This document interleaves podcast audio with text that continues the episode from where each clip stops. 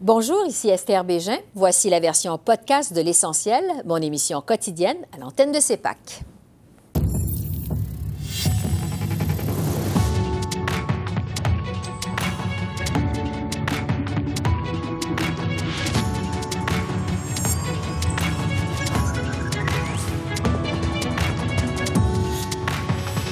Ce soir, l'alliance entre les libéraux et le NPD est-elle vraiment en péril? L'analyse de notre panel de journalistes. Aide médicale à mourir, le Québec s'impatiente et demande à Ottawa une mesure d'exception. On reçoit la ministre québécoise déléguée à la Santé, Sonia Bélanger. Les coupes d'un demi-milliard demandées par le Conseil du Trésor cette année affectent-elles les services aux contribuables canadiens? Le directeur parlementaire du budget s'est penché sur la question. Bonsoir, Mesdames, Messieurs. Le chef du NPD monte le ton envers le gouvernement Trudeau. Jack Minsing menace de mettre fin à son entente avec les libéraux si un projet de loi jetant les bases d'un programme national d'assurance médicaments n'est pas déposé d'ici le 1er mars. Monsieur Singh, qui avait déjà envoyé un ultimatum la semaine dernière, a renouvelé ce menace ce matin mets la question sur les libéraux parce que c'est eux qui vont briser les promesses. C'est eux qui vont briser l'entente s'ils brisent leurs promesses. Donc, c'est la faute du gouvernement libéral. Il ne peut pas prendre pour acquis notre appui s'ils brisent leurs promesses. il ne peut pas prendre notre appui pour aucun vote s'ils brisent ce qu'ils ont promis de faire. Donc, c'est vraiment, comme on dit en français, le ballon est dans leur cours. S'ils ils vont briser leurs promesses, ils vont avoir des conséquences. Je retrouve là-dessus Joël Denis, Catherine et Yves. Bonsoir à vous trois. Bonsoir. Bonsoir. Bonsoir. Joël Denis, vous avez interviewé Jack Midsing hier. Il a même placé ses troupes en état d'alerte électorale. pour moi, c'est un signe qui ne, pas, euh, qui, qui ne bluffe pas quand il dit mhm. qu'il pourrait, euh, comment dirais-je, se retirer de l'entente si jamais les libéraux ne déposent pas comme prévu un projet de loi pour mettre en œuvre l'assurance, un programme national d'assurance médicaments. Et c'est pour ça que j'ai voulu le rencontrer pour en discuter. Est-ce que oui, euh, vous êtes prêt à aller jusqu'au bout? Et pour moi, c'est le signe que oui. Lorsqu'il met ses troupes en état d'alerte électorale, c'est sérieux. Ça veut donc dire qu'il se prépare à toutes les éventualités. Et pour la première fois depuis, euh, en fait, depuis plusieurs, euh, plusieurs mois, le scénario d'une campagne électorale s'insère dans le vocabulaire de Jog Meeting en 2024. Donc ça, c'est une nouveauté également, et ça me fait dire que les libéraux ne doivent pas tenir pour acquis l'appui du NPD lors de vote de confiance, parce qu'il le durcit le ton véritablement. On verra, si les libéraux livrent la marchandise telle qu'ils le souhaitent, c'est-à-dire un projet de loi d'ici le 1er mars pour jeter les bases d'un programme national d'assurance médicaments. Bon, parce qu'il dit que la balle est dans le camp des libéraux. Catherine, est-ce qu'on sait sur quoi portent les négociations? Parce qu'il n'est pas question d'argent dans, ça. Là. Non, non, c'est ça. On parle d'un cadre pour éventuellement implanter ce programme euh, d'assurance médicaments. Mais ce que j'en comprends, c'est que, bon, les, libéraux, je pense, veulent pallier euh, au, système actuel. Ils veulent euh, finalement, bon, là où les gens n'ont pas de, d'assurance médicaments, dans le fond, trouver un moyen de leur donner, mais le NPD veut vraiment un programme national d'assurance mm-hmm. médicaments. Donc, c'est là où ça achoppe en ce moment entre les deux parties. Et puis, euh, pour, pour en revenir à ce que Joël Denis disait, vraiment, en ce moment, on voit, c'est vrai, le, euh, Jack Meeting bombe le torse actuellement. Euh, il le fait depuis le début de la session, mais encore une fois, on, on entend du côté des libéraux que tout va bien, il n'y a rien à voir ici. Donc, j'ai hâte de voir dans deux semaines là, où en seront les négociations mon sentiment, c'est qu'il y aura quand même un projet de loi. Ils vont réussir à s'entendre peut-être euh, euh, à la dernière minute, mais euh, vraiment, on voit que le NPD commence à prendre position, commence à penser à sortir de cette entente là, pour éventuellement ne, ne, pas trop s'associer avec ce parti libéral qui est très bas dans les sondages. Oui, mais quand même, Yves, on peut se demander si le NPD a vraiment intérêt à faire tomber le gouvernement, alors qu'ils font vraiment, eux non plus, aucun gain dans les sondages? Aucun. Vous savez, euh, on peut comprendre qu'à l'intérieur du NPD, il y a une certaine grogne et qu'on veuille se débarrasser de cette alliance. Mais de là à faire tomber le gouvernement, il faut comprendre qu'actuellement, le NPD est le quatrième parti en nombre de sièges en Chambre, mais exerce quand même une certaine influence sur un gouvernement minoritaire.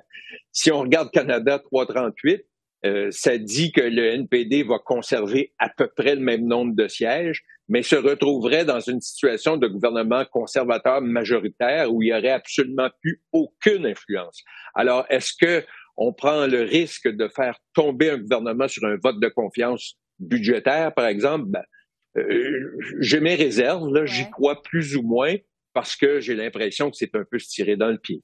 Ouais. Euh, si je peux me remettre rapidement, je pense que ce qu'il faut comprendre de la pensée du NPD, c'est des élections si nécessaires, mais pas nécessairement des élections. Pour reprendre une phrase célèbre du temps de la conscription au Canada, c'est donc dire que s'il faut aller jusqu'à des élections, on va le faire, mais on n'en veut pas nécessairement. Donc, il, reste plusieurs variables que le NPD ne contrôle pas, que le gouvernement contrôle. Donc, c'est pour ça que le, Joint Meeting dit essentiellement que la balle est dans le camp des libéraux et il va y avoir des résultats d'ici euh, deux semaines. Bon.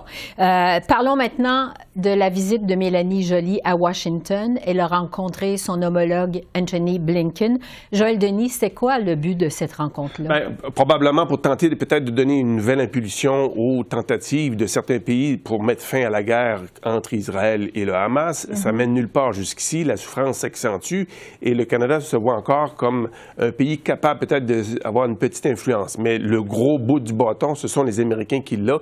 Et à l'heure actuelle, les États-Unis n'arrivent même pas à convaincre le gouvernement israélien de réduire la cadence ou ralentir la cadence pour ce qui est des bombardements et de, peut-être même euh, cesser le feu. Donc, euh, notre rôle est quand même limité, sauf qu'avoir des discussions avec euh, la puissance qui a le plus d'influence, je pense que ça peut être quand même bénéfique pour le Canada. Oui. la ministre Joly a dit qu'Israël place la population de Rafah dans une situation impossible. Catherine, ça pourrait être quoi les conséquences de ça pour le Canada? Euh, c'est une très bonne question. Euh, là aussi, on voit que Mélanie Joly euh, monte, le ton, elle bombe le torse aussi, mm-hmm. mais la réalité, c'est que le Canada n'a pas beaucoup d'influence. Il faut absolument s'allier avec les États-Unis pour tenter là, de convaincre Israël de, repousser cette offensive militaire là, qui, je, comprends, devrait arriver dans les deux prochaines semaines. Alors, la situation à Rafah, ce serait catastrophique. Mm-hmm. Rafah, bon, c'est juste à la frontière de l'Égypte. plus de la moitié de la population gazaoui est là actuellement. Donc, il faut tout faire là, pour éviter finalement que, que qu'on fasse en, fait, qu'on voit le pire actuellement. Donc, vraiment, c'est, je pense que les États-Unis, le Canada veulent pousser dans la même direction. On veut libérer les otages. On veut aussi là, plus d'aide humanitaire. On veut un cessez-le-feu. Donc, je pense que c'est Madame Jolie vraiment pousse pour ça en ce moment et elle va pousser, sûrement pousser dans cette même direction avec son homologue jordanien. Yves, en quelques secondes, alors que les pourparlers se poursuivent pour un cessez-le-feu, euh, est-ce que le Canada pourrait jouer un rôle dans la sortie de crise? Je vois pas comment, d'aucune façon. Moi, j'ai l'impression que ce que fait Madame Jolie, c'est davantage en termes de politique domestique, parce que c'est un dossier qui est tellement polarisant euh, les Canadiens et Canadiennes doivent savoir à quelle enseigne loge le gouvernement Trudeau. Et j'ai l'impression que c'est davantage ce qu'elle est en train de faire, expliquer la position plutôt que de vouloir être un joueur déterminant, ce qui arrivera jamais. Je termine avec Arif Khan, euh, rapport très attendu de la VG hier. Bon, finalement, c'est passé de 80 000 à près de 60 millions. Euh, Joël Denis, jusqu'à quel point c'est dommageable pour le gouvernement Trudeau? C'est très dommageable parce que je pense que les gens peuvent comprendre que 80 000 et 60 millions, il y a quand même une grosse différence. Voilà. Et donc, on est capable de saisir l'importance de la mauvaise gestion des fonds publics. Et quand on se fait taper sur les doigts par la vérificatrice générale, qui est le chien de garde des contribuables du Parlement, ça fait toujours mal. Euh, et j'ai hâte de voir les prochains sondages si le gouvernement Trudeau va subir d'autres euh, chutes dans ses appuis. Mm-hmm. Mais évidemment, ça fait l'affaire des conservateurs qui vont euh, continuer à multiplier les attaques sur la mauvaise gestion des fonds publics. Donc, ça donne de nouvelles munitions aux conservateurs. Les conservateurs qui ont même parlé de corruption. Catherine, est-ce que ça va trop loin? Pour les attaques des conservateurs, mm-hmm. ben, la, question se pose là, vraiment parce qu'en ce moment, il y a une enquête de la GRC. Euh, d'ailleurs, Pierre Poilievre veut, qu'on élargisse cette enquête avec toutes ces nouvelles informations de la vérificatrice générale. Euh, vraiment, il y, a, des choses très bizarres là, dans, ce rapport qu'on a vu hier. Euh, et, je trouve que vraiment, bon, l'argument du gouvernement, c'est la, pandémie, bon, tout allait vite, tout ça, mais vraiment des, détails comme le fait que GC Strategies, qui est la firme de consultants qui, a effectivement fait cette, cette application, en fait, a déterminé les règles pour un appel d'offres et ensuite a été le seul soumissionnaire. Je, je, trouve ça très bizarre. Donc, non, la vérificatrice générale ne parle pas de corruption, mais quand même, je trouve que ces attaques-là sont efficaces de la part des conservateurs parce qu'il y a de réelles questions euh, par rapport à, à ça donne des munitions à l'opposition. Euh, Yves, la GRC pourrait donc être saisie du dossier. Vous vous attendez à quoi pour la suite des choses? Difficile à dire, mais euh, clairement, c'est évident que le gouvernement paraît très mal, mais il faut surtout se poser des questions sur la très difficile relation entre le gouvernement fédéral et les technologies de l'information. Parce que oui, les conservateurs sont des grands critiques de ce qui se passe, mais il faut rappeler aussi que les conservateurs euh, sont euh, un des joueurs majeurs dans le fiasco du système de paix Phoenix. Alors, je pense que c'est là-dessus qu'il faut euh, davantage faire la lumière. Comment se fait-il que ce gouvernement est incapable d'agir à des coûts raisonnables dans à peu près tous les dossiers. Et ça vaut pas seulement pour le gouvernement libéral, ça valait aussi pour le gouvernement conservateur précédent. Oui, ça pourrait leur rebondir au visage. Euh, Joël Denis, Catherine et Yves, merci beaucoup. C'est tout le temps qu'on a aujourd'hui. Merci. Merci Esther. Au revoir. Le Bloc québécois est revenu à la charge cet après-midi dans le dossier de l'aide médicale à mourir. Le Bloc reproche au gouvernement Trudeau de se traîner les pieds à la suite de la demande du Québec. Le gouvernement Legault exige qu'Ottawa modifie le code criminel pour permettre les demandes anticipées. L'aide médicale à mourir, c'est une question de libre choix. Le rôle de l'État, c'est pas de décider à la place de la personne qui souffre, c'est de garantir les conditions d'exercice d'un choix libre et éclairé. Ceux qui veulent pas d'aide médicale à mourir n'ont qu'à pas la demander. L'Assemblée nationale est unanime. Le Québec est prêt, il a sa propre loi. Est-ce que le fédéral va modifier le code criminel pour permettre les demandes anticipées pour les personnes qui souffrent? L'honorable ministre de la Justice et le procureur général du Canada. Monsieur le Président, j'ai un profond respect pour le travail crucial que le Québec a accompli en matière de demandes anticipées. Le Canada dispose d'un seul code criminel, et ce pour une bonne raison. Les Canadiens méritent des normes cohérentes et une clarté sur ce qui est criminel. Il n'y a pas de solution rapide pour permettre en toute sécurité une exception pour le Québec sur cette question. Mais la conversation ne s'arrête pas ici nous nous engageons à travailler avec le Québec pour envisager les prochaines étapes. Merci. Je rejoins du côté de Québec la ministre déléguée à la Santé, Sonia Bélanger. Bonsoir, Madame la ministre. Oui, bonsoir, Madame Bégin. Le Québec demande donc à Ottawa de modifier le code criminel, une modification qui s'appliquerait seulement au Québec. Qu'est-ce que vous demandez au juste au gouvernement fédéral? Mais pour être clair, en fait, ce qu'on demande au fédéral, c'est d'avoir une exemption concernant la demande anticipée. Alors, vous savez, au Québec, nous avons adopté en juin dernier la loi sur les soins de famille et l'aide médicale à mourir et nous sommes à l'étape maintenant de livrer une mesure importante de notre loi qui est vraiment la demande anticipée d'aide médicale à mourir. Alors, ce qu'on demande au fédéral, c'est de nous permettre, par une exemption, et de reconnaître que la loi du Québec est une loi qui est autoportante en soi. Alors, notre demande n'est pas que la demande anticipée soit mise en œuvre dans toutes les provinces du Québec, mais nous, on veut aller de l'avant et euh, on souhaite que le fédéral se commette le plus rapidement possible. Et ça, c'est pour permettre euh, l'aide médicale à mourir aux personnes qui souffrent de maladies dégénératives, comme l'Alzheimer, par exemple, c'est ça? Oui, en fait, euh, ça s'adresse particulièrement aux personnes qui ont des maladies neurodégénératives. Donc, des personnes qui ont un diagnostic actuellement d'une maladie neurodégénérative donc, c'est une maladie qui est incurable, qui est irréversible, avec vraiment une perte de capacité cognitive au fur et à mesure. Et donc, les gens veulent décider de la façon euh, dont ils veulent terminer leur vie au moment où ils sont aptes. Donc, c'est-à-dire, par exemple, j'ai un diagnostic aujourd'hui de maladie d'Alzheimer.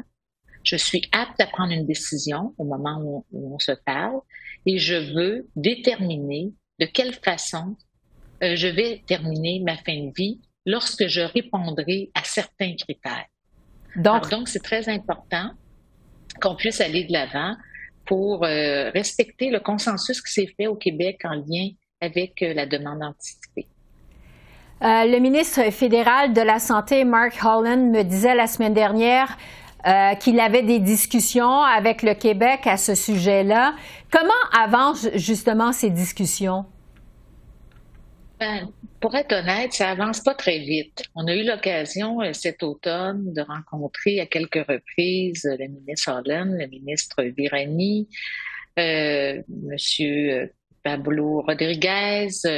Donc, euh, je travaille en étroite collaboration avec le ministre de la Justice, Simon Jolin Barrette au Québec, et avec mon collègue Jean-François Roberge, ministre des Affaires intergouvernementales. Il y a eu quand même quelques rencontres, beaucoup euh, d'allers-retours. Euh, bon, les discussions sont ouvertes, mais il n'y a aucune prise de décision euh, vraiment là, qui, qui est prise. Et puis là, on sent que, bon, naturellement, leur priorité, c'est vraiment, euh, en lien avec le code criminel, de repousser euh, la mise en application pour les personnes ayant un trouble mental. Nous, au Québec, c'est pas dans notre loi. on a décidé, parce qu'on n'était pas rendu là, parce qu'il n'y avait pas de consensus justement, de ne pas inclure dans notre loi les personnes ayant un trouble mental. Par contre, nous avons inclus dans notre loi la demande anticipée pour euh, les personnes qui sont aptes à prendre une décision actuellement en prévision de leur inaptitude. Et c'est ce qu'on demande au fédéral, de se dépêcher à prendre une décision par rapport à ça, parce que, vous savez, il y a des personnes qui sont en attente actuellement, qui sont inquiètes. Alors, on veut vraiment avoir une décision le plus rapidement possible. Oui. Euh, votre collègue à la justice, M. Jolin Barrette, dit que ça prend des gestes concrets. En clair, c'est pas ce que vous avez en ce moment-là. Pas du tout, pas du tout. On n'a pas eu aucune réponse de leur côté. En fait, on a eu des réponses via les médias, via euh, certains attachés politiques. Alors, on s'attend que les ministres au niveau fédéral, dans le fond, nous contactent le plus rapidement possible pour faire un suivi de l'évolution de, ce qu'on leur a demandé finalement. Ouais. Euh, au niveau de la mécanique maintenant de cette modification au code criminel, euh, je le disais d'entrée de jeu, ça s'appliquerait seulement au Québec, mais ça se fait déjà dans le domaine des loteries. Donc, il faut comprendre que c'est pas pas inédit là, ça. Non, tout à fait. Ça se fait euh, donc comme vous l'avez mentionné au niveau des loteries.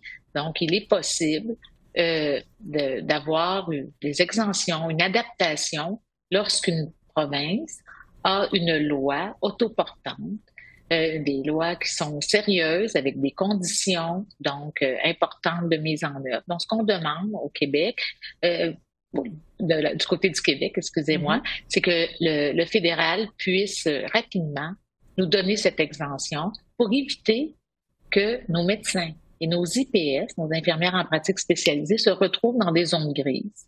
Alors ça, c'est pas bon pour personne. Si nos médecins sont insécures euh, par rapport à la législation et par rapport euh, au lien avec le code criminel, ben ils, ne le feront pas. Et on le sait qu'il y a eu tout un consensus. Ça fait des années qu'on discute de cela au Québec. On a écouté tous les groupes. Alors, je peux vous dire qu'il y a beaucoup de personnes qui sont déçues actuellement. Je pense que c'est important là qu'on ait une réponse le plus rapidement possible. je vous dirais une réponse officielle. Euh, donc, l'importance euh, de protéger euh, le personnel médical, finalement. Tout à fait, le personnel médical ainsi que les infirmières en pratique spécialisée, parce qu'au Québec, maintenant, les IPS, celles qui sont formées, pourront donc accompagner les personnes dans l'aide médicale à mourir.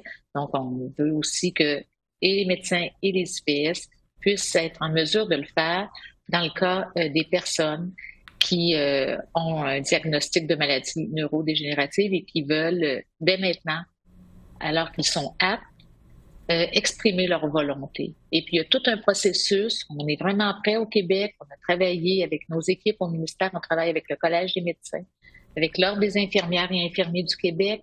On travaille sur une trajectoire particulière, sur la formation des intervenants et sur un registre national d'inscription euh, des volontés de la personne à la demande anticipée. Donc, on est prêt et on va aller de l'avant Maintenant, le fédéral doit bouger le plus rapidement possible. Et si Ottawa bouge pas, justement, euh, est-ce que vous pourriez aller de l'avant quand même avec les demandes anticipées dès cet automne?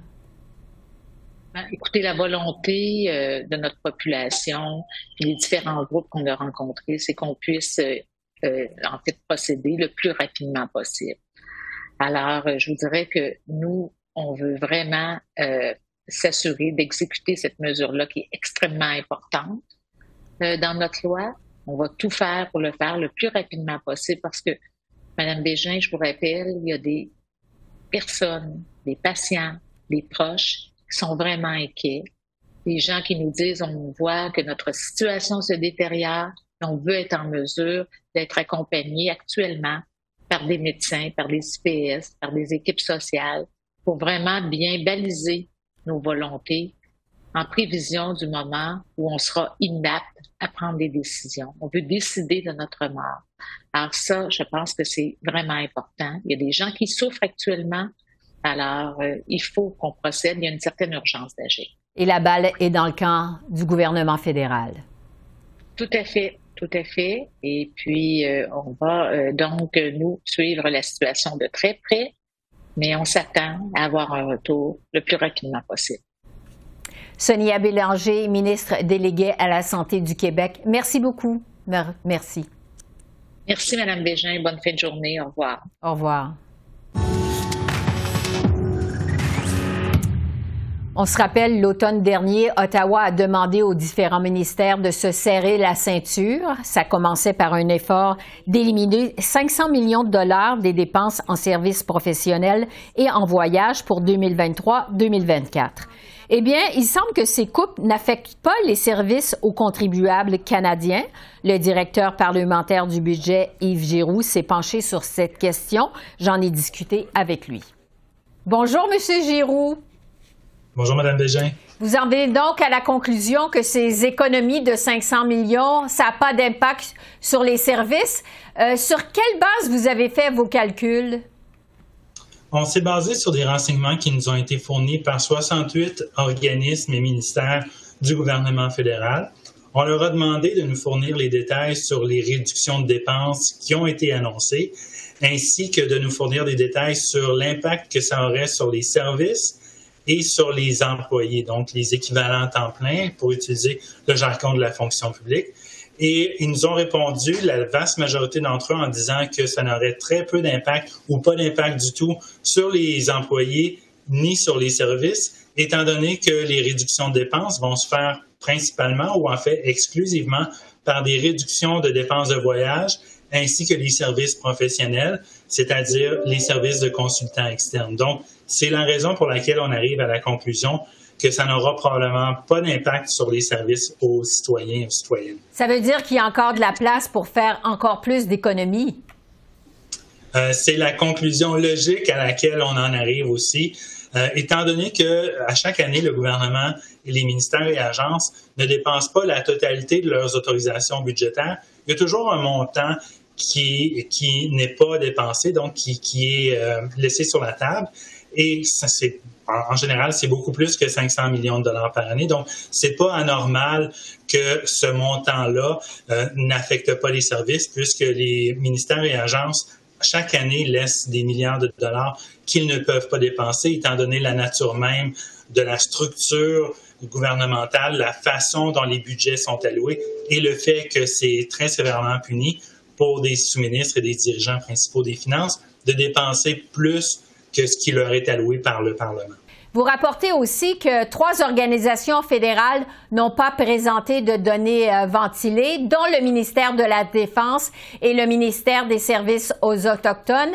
Est-ce qu'elles avaient des bonnes raisons de le faire ou de ne pas le faire? Euh, selon moi, des, très bonnes raisons, euh, notamment parce que pour ces ministères-là, les, dépenses qu'on leur demande de réduire, ce pas des, des montants qui sont considérables considérant leur budget. Par exemple, pour le ministère de la Défense nationale, bien qu'on parle de plus de 200 millions, c'est un ministère qui a beaucoup de discrétion quant au rythme de ses dépenses. C'est pas un ministère qui dépend euh, ou qui fournit des services directs à la population, comme par exemple des chèques aux personnes âgées. Donc, c'est pas très difficile pour un ministère comme la Défense nationale de réduire légèrement le rythme de ces déboursés pour générer des économies de 200 millions de dollars. Quant à Service aux Autochtones Canada, euh, c'est essentiellement une réserve pour éventualité que le ministère a à sa disposition. Donc, euh, ce qu'ils ont à faire, c'est euh, ce coussin-là pour éventualité, ce qui est, pas non plus quelque chose qui va avoir un impact, un impact sur les services que le ministère offre, à moins évidemment qu'il y aurait une grosse surprise, une mauvaise surprise du côté des opérations. Mais puisqu'on est déjà en février et que l'année financière se termine à la fin mars, c'est peu probable qu'il y ait une si grosse surprise qui exige que le ministère gruge dans sa réserve pour éventualité. Donc, l'absence de détails dans ces, ces cas-là n'est pas quelque chose qui me surprend ou même qui m'inquiète. Donc, c'était justifié. Oui, ça a beaucoup de sens parce que d'un point de vue global, 500 millions de dollars dans un, portrait global de plus de 400 milliards de, dollars de dépenses, c'est un peu comme si on vous demandait à vous ou à moi euh, d'économiser 20 dollars ou 50 dollars pendant toute une année ou sur les dépenses de toute une année et qu'on nous demandait des détails précis sur les endroits où on va couper. Euh, on n'aurait probablement pas grand-chose à dire parce que c'est pas un montant significatif dans le budget d'un ménage. Mais c'est la même chose pour le gouvernement fédéral, bien que le montant soit important dans l'ensemble des dépenses du gouvernement c'est pas très euh, significatif. Oui. Et pour revenir sur les 500 millions euh, d'économies demandées, dans un budget de plusieurs centaines de milliards de dollars, ça paraît euh, bien peu. Est-ce que vous diriez que cet exercice du gouvernement était inutile? Ben, je n'irai pas jusque-là, mais je dirais que c'est plutôt un exercice très facile, comme euh, pour utiliser l'analogie de quelques minutes, d'il y a quelques secondes, quelques minutes. Euh, c'est comme de demander à un ménage d'économiser quelques dollars ou de réduire ses dépenses de quelques dollars dans une année. Donc, c'est pas quelque chose de, très, très important. Et c'est probablement une, une, économie qui aurait été réalisée de toute façon en raison du fait que les ministères et agences ne peuvent pas dépasser leur budget. Donc, ils ont toujours tendance à y aller d'une certaine façon assez prudente pour s'assurer qu'ils ne dépassent pas leur budget. Donc, il y a toujours euh, quelques milliards de dollars à la fin de l'année qui n'est pas dépensé par l'ensemble des organisations, ce qui fait en sorte qu'à chaque année, il y a un montant qui, n'est pas dépensé. Donc, euh, le gouvernement a décidé de s'accaparer 500 millions de ces milliards-là qui euh, n'est jamais dépensé de toute façon euh, dans un exercice. Donc, c'est n'est pas quelque chose qui est très difficile à, à économiser dans le, le budget de l'ensemble de l'État. Dans un autre rapport que vous déposez, celui-là aujourd'hui, vous en venez à la conclusion que la modification à la loi sur la taxe carbone, ça réduirait les revenus perçus par la taxe carbone. Vous en venez à quel calcul au juste? On arrive à une réduction de la taxe carbone pour les agriculteurs en résultat, qui est le résultat des amendements adoptés par le Sénat d'entre 17 et 27, euh, 19 et 27 millions de dollars par année. Et c'est une, euh, une, exemption qui s'appliquerait uniquement pour le séchage des grains euh, produits par les agriculteurs et seulement pour une période de trois ans, alors que le projet de loi tel qu'adopté par la Chambre des communes visait à exempter non seulement les carburants utilisés pour le séchage de grains, mais aussi pour le chauffage et la climatisation des bâtiments de ferme. Et là, l'exemption était quatre fois plus importante pour les agriculteurs. Alors, on voit que ce qui a été euh, approuvé par le Sénat et retourné à la Chambre des communes représente une économie quatre fois moindre que ce que la Chambre des communes avait initialement approuvé euh, beaucoup plus tôt en 2023. Donc, des impacts sur les finances publiques. Yves Giroux, merci beaucoup. Merci de votre temps. Toujours un plaisir. Alors voilà, c'est comme ça qu'on a vu l'essentiel de l'actualité de ce mardi 13 février sur la colline du Parlement à Ottawa. Esther Bégin qui vous remercie d'être à l'antenne de CEPAC, la chaîne d'affaires publiques par câble. Je vous souhaite une excellente fin de soirée et je vous dis à demain. Au revoir.